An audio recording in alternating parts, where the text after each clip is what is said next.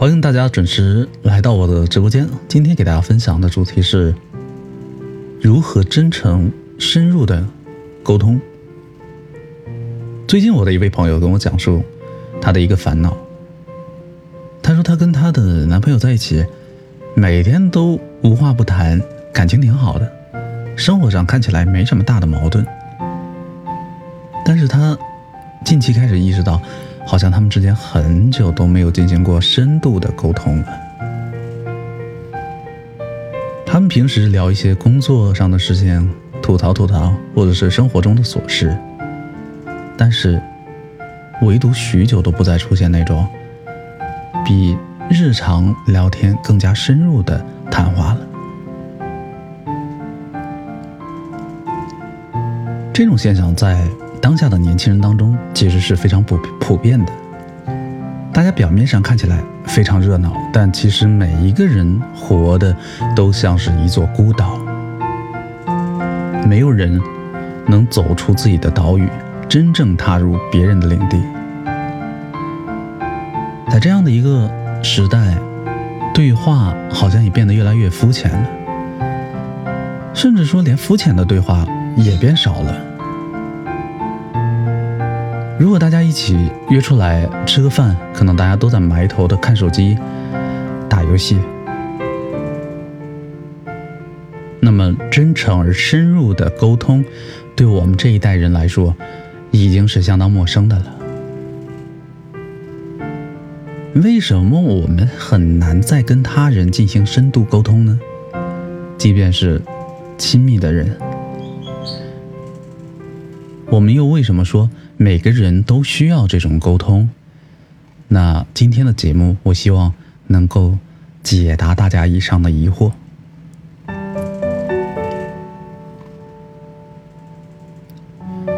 所以，首先我们应该去了解深度沟通到底是一种什么样的沟通。听起来像是有点抽象。怎么样才算深度的、深刻的？我们一共总结出四点特点。第一个就是这样的沟通必须具有情绪的流动性。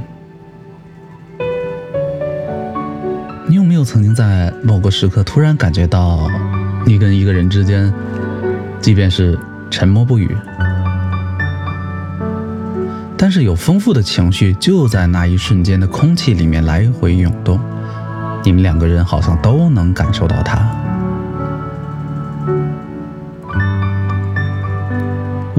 情绪是什么，那一刻一定是特别动人的。你好像真正感觉到两个灵魂相遇。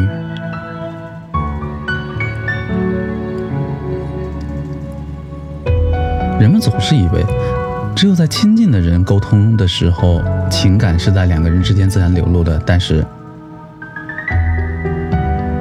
流露情感确实是一件非常难的事。即便你跟一个跟自己相处多年的恋人在一起，我们也很难接受到对方真实的感觉，甚至也很难表达、传递出自己的感受。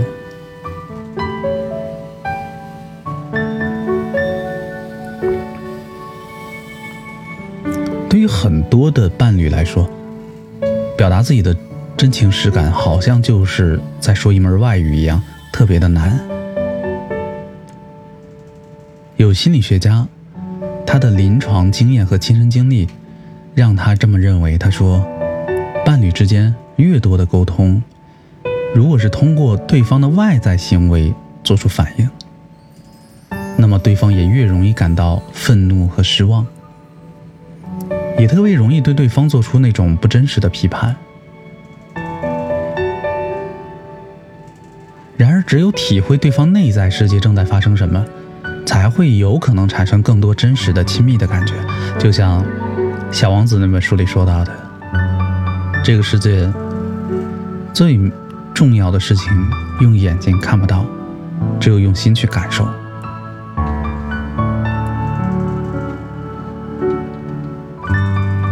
好的情感流露是比高效的信息交换更难达到的。如果想要达到一个情绪的流动，首先。你就不应该急着给对方下结论，要放下预判还有质疑的态度，跟对方达到一种共情，来表达真实的情绪。真正的可以把共情当做抵达对方内心的一座桥。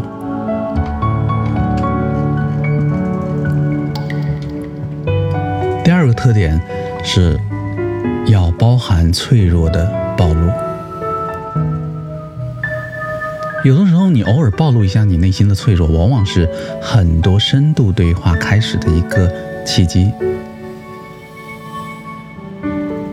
在沟通的时候，人们特别容易，我们特别容易去保护自己那些脆弱的地方，因为我们害怕被他们嘲笑，我们害怕损害自己在他人眼中或心里的位置和形象。但是，一旦你将自己内心最脆弱的部分毫无保留的呈现出去，你的心将会被恐惧占据，你一定会体验到那种心跳加速的感觉。这种感觉并不仅仅是你的恐惧带来的，它或许也包含了你将自己不为人知的那些脆弱暴露给眼前人，可能。这样的一个过程也给你带来了一丝丝的兴奋，在这之中也会有隐隐的泪水在你的心中蔓延。如果你足够敏感或投入，你甚至能够切身体会到空气中的那种脆弱感。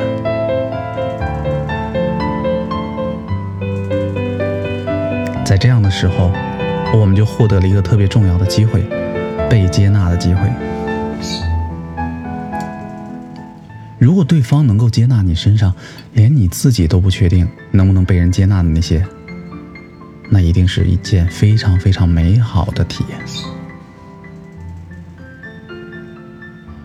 然而，我们给任何人去暴露自己内心的脆弱，他都需要一定信任的基础，还有勇气。也正是在这个过程中。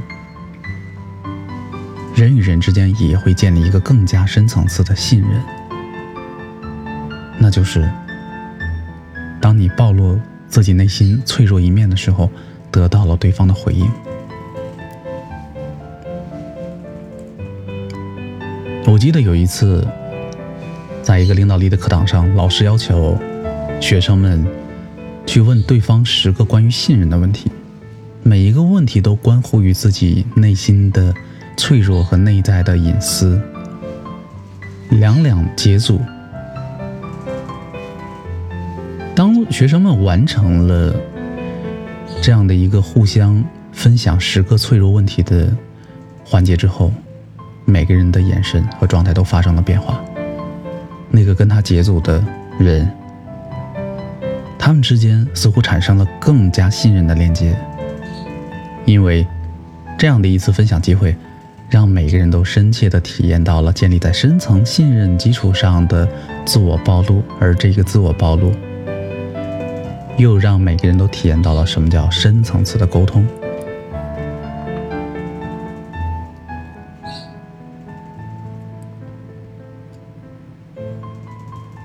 第三点就是要真实的自我表达。我们知道，在我们所处的这种环境下。特别是集体主义的文化里，自我表达并不是一件被鼓励的事儿，因为人们总要站在更加广阔的、高远的集体的主义去考虑利益、考虑价值、考虑你要说的话、要做的事。甚至，一个特别愿意在一个集体中自我表达的人，也会被人看作是负面的或不太好的、不鼓励的。我们总把那些爱说大实话的人称为幼稚。你看这个人，说话好直接啊！你看这个人，他竟然不会拐弯儿。哇，刚才那个家伙说话太幼稚了，他表达的自己的内心的想法，这都不是被鼓励的。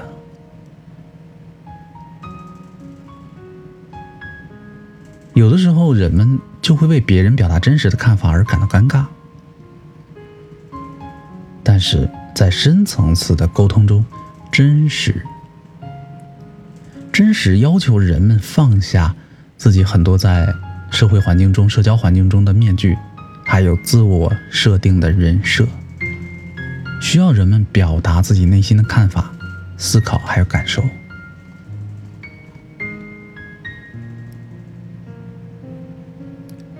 我们知道，其实对于每一个人来说，都需要在沟通中真正找到自我的存在感。这就意味着，他要能够尽兴的表达出自己的观点、情感，还要去讲述他到底是一个什么样的人。如果没有真实的表达，我想，即便两个人之间的对话看起来好像有深度，好像很专业，但是它绝对不是真正意义上的深度沟通，因为。他并没有把两座孤岛连真正的连接起来。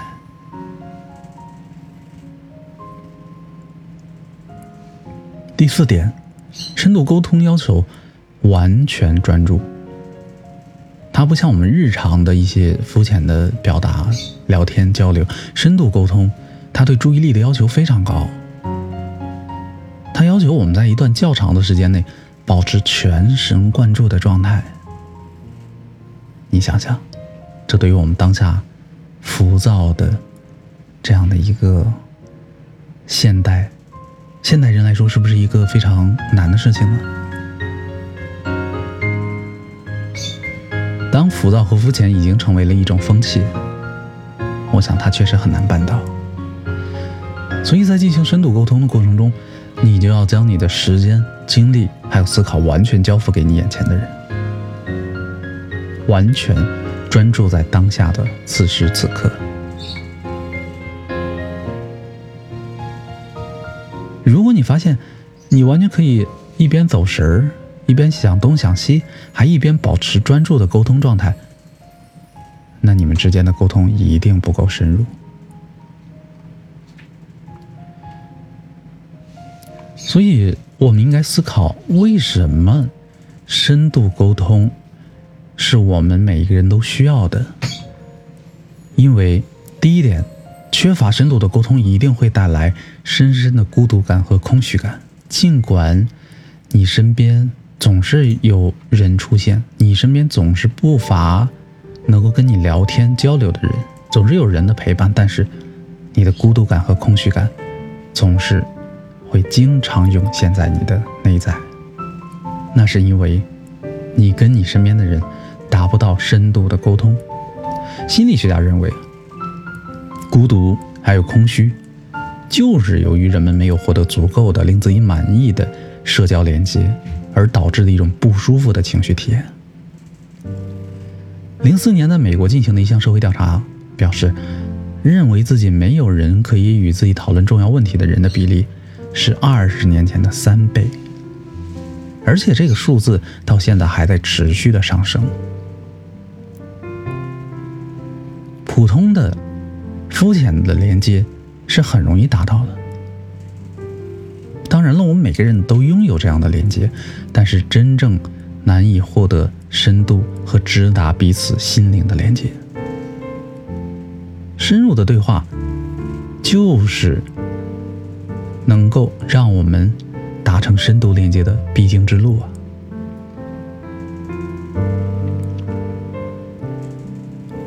如果没有一个深度的沟通，也会让我们离自我更加遥远。自我的身份本身就是通过自我表达来获得的，它是通过不断发展、不断发现我内心最真实的欲望，不断释放我真诚的自我而获得的。深度的对话就是充分表达自我的重要途径之一。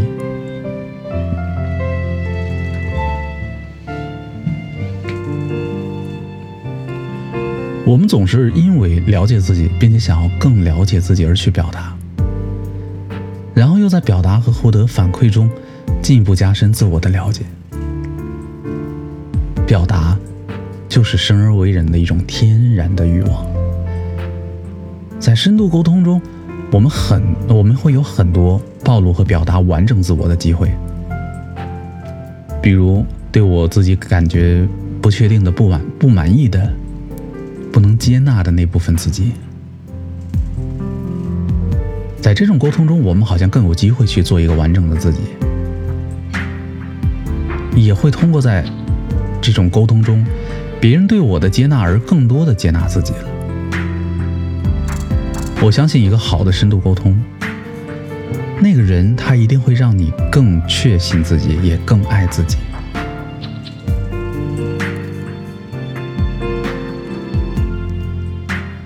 的深度沟通能够带来一种精神上的狂喜，一场高质量的沟通能带来你一种精神高潮般的喜悦感。你会觉得自己一下子从日常的琐事中抽离出来了，进入一种现实状态。它好像是一些宗教人士在宗教场所所感受到的喜悦似的。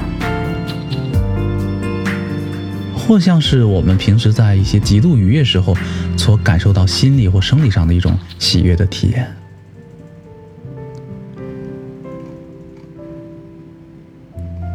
最后我们要分享的是，为什么我们当代人正在丧失这种深度沟通的能力？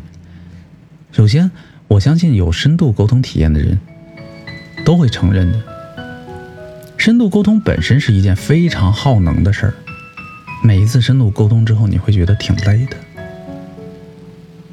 因为一旦你进入这样的沟通，我们的情感和精力的投入接近于百分之百，有时候我们还需要关注到对方，关注到对方，给予他情绪、感受、想法的一些支撑，我们还要百分之百去理解他，让他感觉到舒适和安全。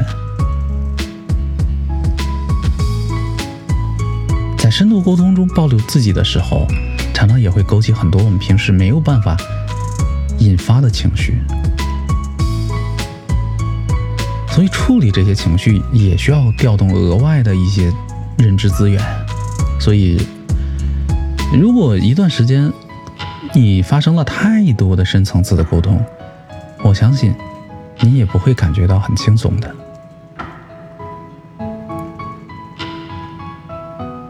我想这就是为什么很多心理咨询师或者是商业教练，这种一对一通过沟通来疗愈、来帮助对方获得成功的职业，都需要高昂的费用，因为处理自己内在的这些情绪和能量，确实也是需要花费很多时间精力的。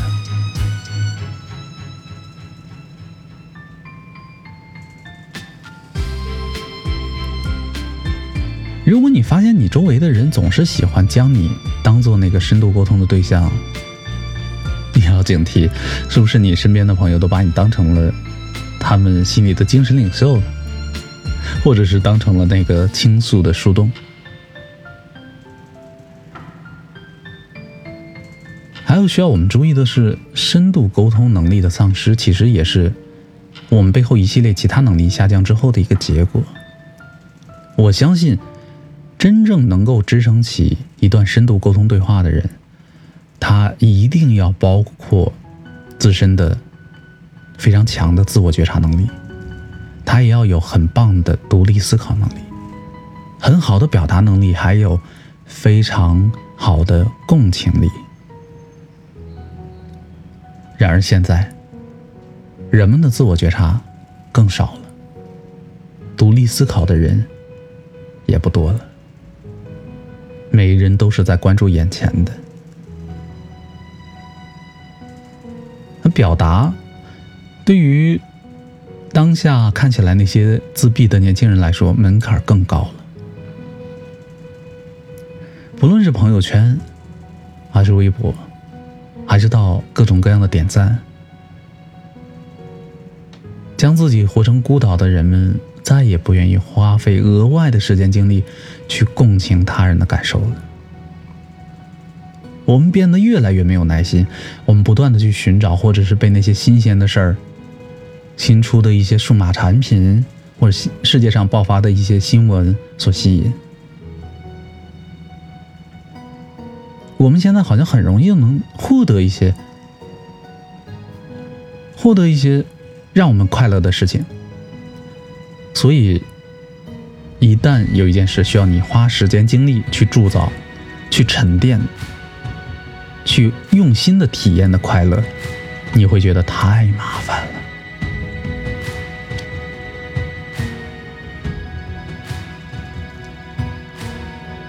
显而易见，我们今天聊的深度沟通，一点也不轻松，也不愉快，因为它并不快，也不是立竿见影的，它需要你花费时间和精力，并且需要你学习和修炼，也对你各方面的能力都有极高的要求。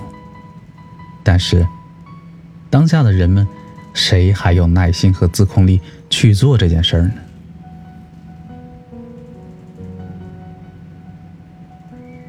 在这个满是意见领袖的时代，之所以有他们的土壤，正是因为我们越来越不喜欢独立思考了。然后，把独立思考这些事情就留给那些意见领袖去做吧。所以你发现，越是强调娱乐性来填补内心空虚的社会或时代。然后人们会越发感觉到空无、空虚、没有意义。人们更愿意通过娱乐或简单粗暴的获得快乐的方式，掩盖自己内心的空虚，却不愿意花点时间，从根本上降低这些不好的感受，而做出一些努力。比如说。你接收到我们今天的节目之后，也开始愿意尝试练习跟他人深度的对话，与人建立一种深刻、真实、牢固、充满底层信任的连接。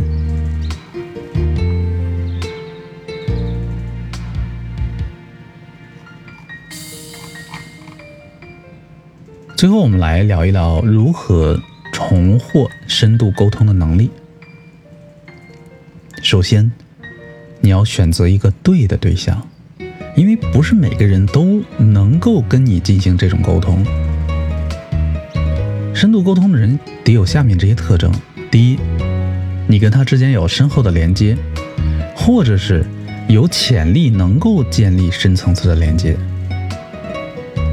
比方说，两个人谁也看谁不对眼儿，或者你对他本身就有偏见，他对你有一些偏见。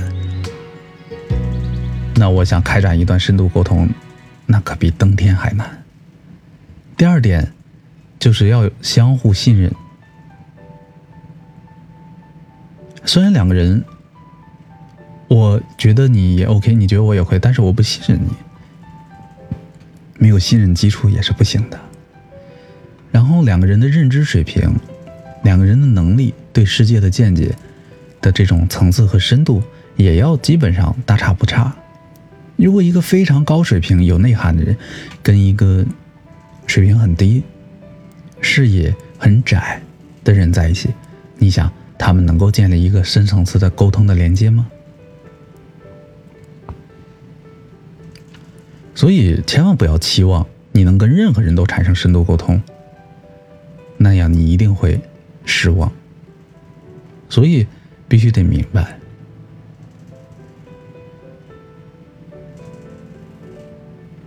只有你有一个合适的进行深度沟通的对象时，他也愿意，也有这种能力，两个灵魂间的对话才有可能发生。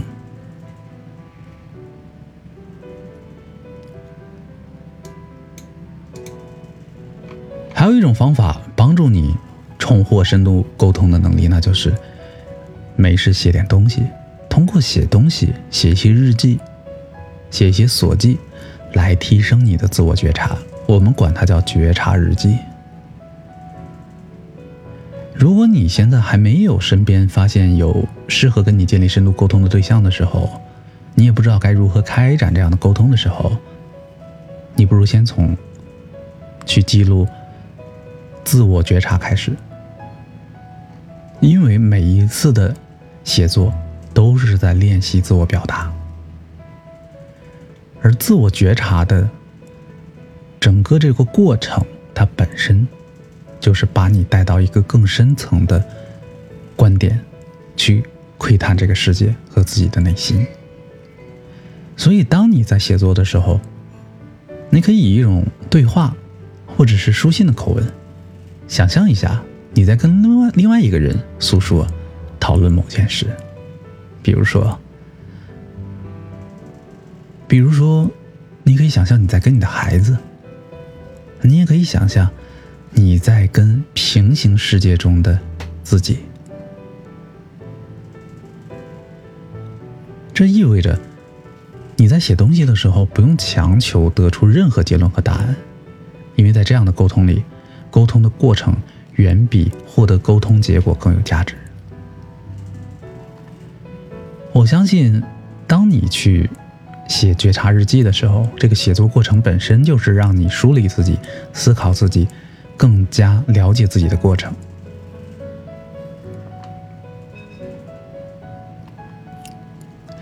最后呢，就是我们还应该具备一些基本的沟通技能，比如说在沟通中，你要学会共情，你也要学会循序渐进的暴露自己的脆弱，还要学会倾听，就是闭嘴。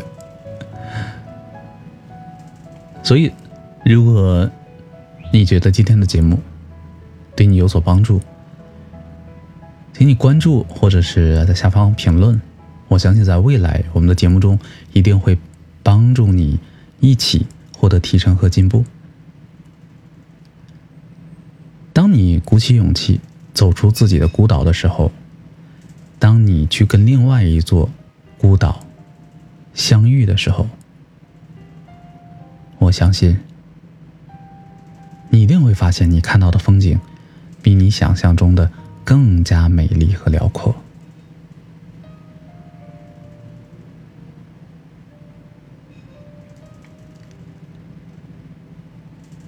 好了，今天我们的分享就到这里结束了。